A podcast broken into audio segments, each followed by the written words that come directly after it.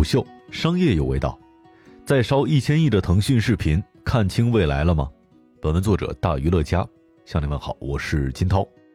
今年以来，各家流媒体平台依靠外部环境加成，确实都收获了不俗的增长。除了用户增长在前两季度受到外部环境加持之外，视频平台的亏损依然没有见顶。在国内四大视频平台爱腾优芒当中，爱奇艺今年似乎受到的关注最多。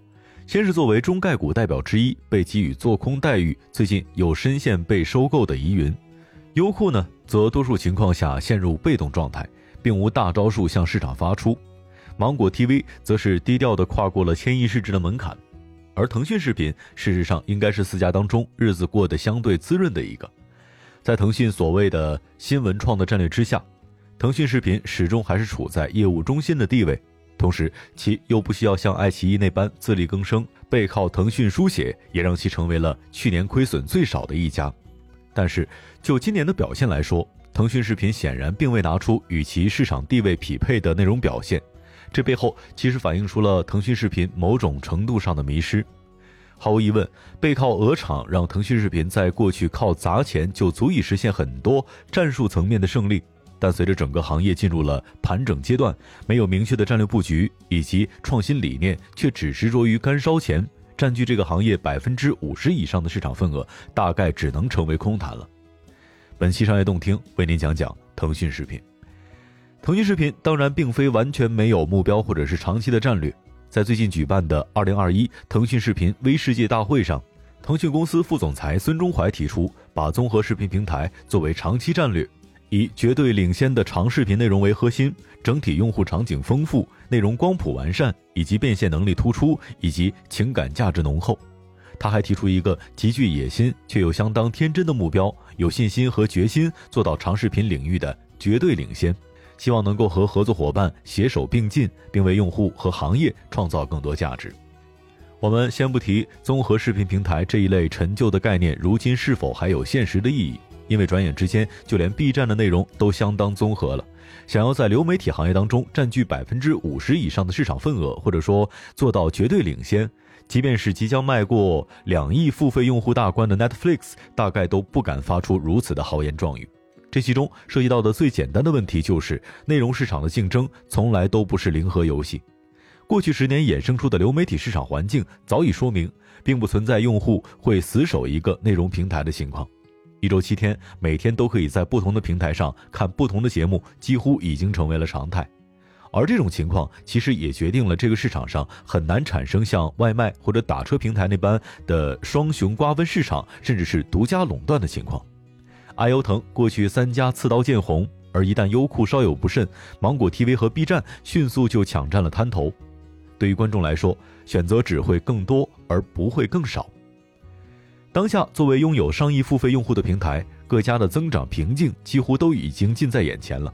在度过了不讲道理也能够野蛮生长的阶段之后，下一步应该要做的是有计划的精细化资源分配，并且基于平台特色去提供具有壁垒意义的内容。加强商业模式的优化，在腾讯公布的第二季度财报当中，其实首次披露了腾讯视频的一些重要信息。二零一九年全年营运亏损控制在三十亿元以下，会员人数已经达到一点零六亿元。虽然付费会员信息经常披露，但是经营亏损等核心数据还是腾讯视频第一次公布。根据部分报道表示，腾讯视频这一亮眼的亏损减少，让爱奇艺高层都感到了震惊。但稍微梳理一下过去两年两家领跑平台的用户数据，就不难发现，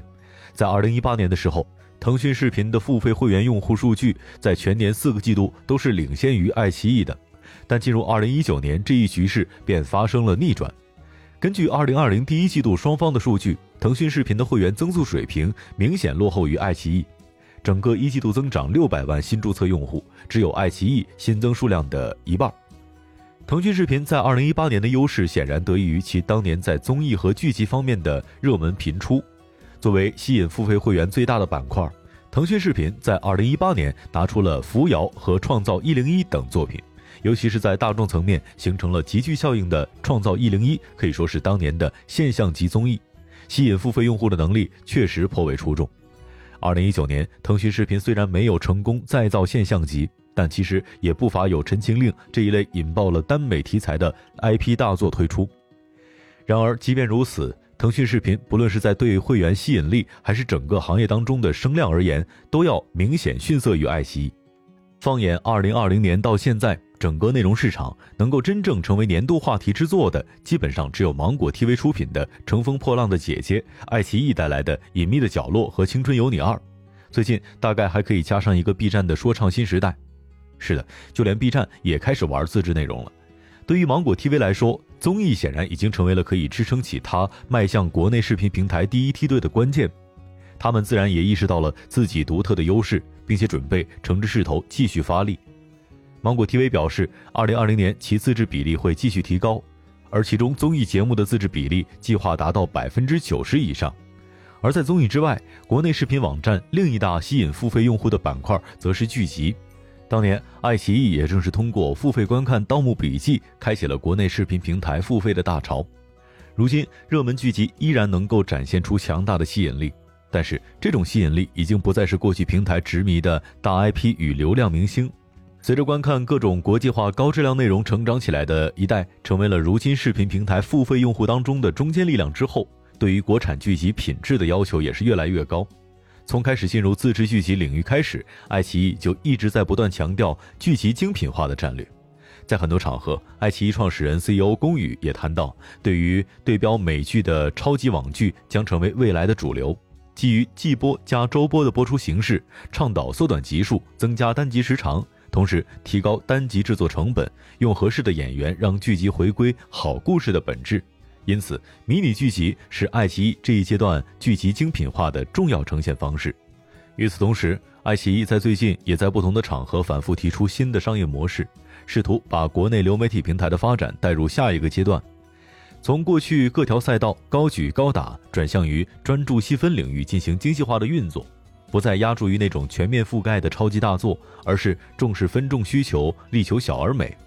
从爱奇艺最新的片单更加清晰划定的细分单元，也能够看出，这是基于明确战略转向的有备而来的。急于出圈的 B 站，如今也是重金投入在自制综艺和剧集上。其今年推出的说唱新时代，尽管并未形成传统意义上大众层面的热潮，但从调性上依然能够看到 B 站契合新时代用户所带来的独创性，并且在同类型节目的对比当中，口碑明显高出一筹。在这种情况下，国内流媒体平台的各条战线上都开始出现了新的变化，综艺和剧集也是腾讯视频一直以来从未放松的板块。但看看已经明显疲弱的创新系列综艺，以及过于依赖阅文提供的网文 IP 进行的剧集改编，完全没有在几年的剧集精品化大潮当中形成固有的方法论。放眼2021年的新片单，腾讯视频依然是沉迷在那些其实并不十分有名的 IP、古装偶像剧和贪多求全的时代剧上。同时，腾讯内部到底如何看待腾讯视频，也同样是一个谜。在腾讯影业吸纳阅文和新力继续主导新文创之后，腾讯视频处在一个不上不下的位置上，对外既没有成为所有独家内容的输出平台，对内又不得不依靠这三驾马车供给内容。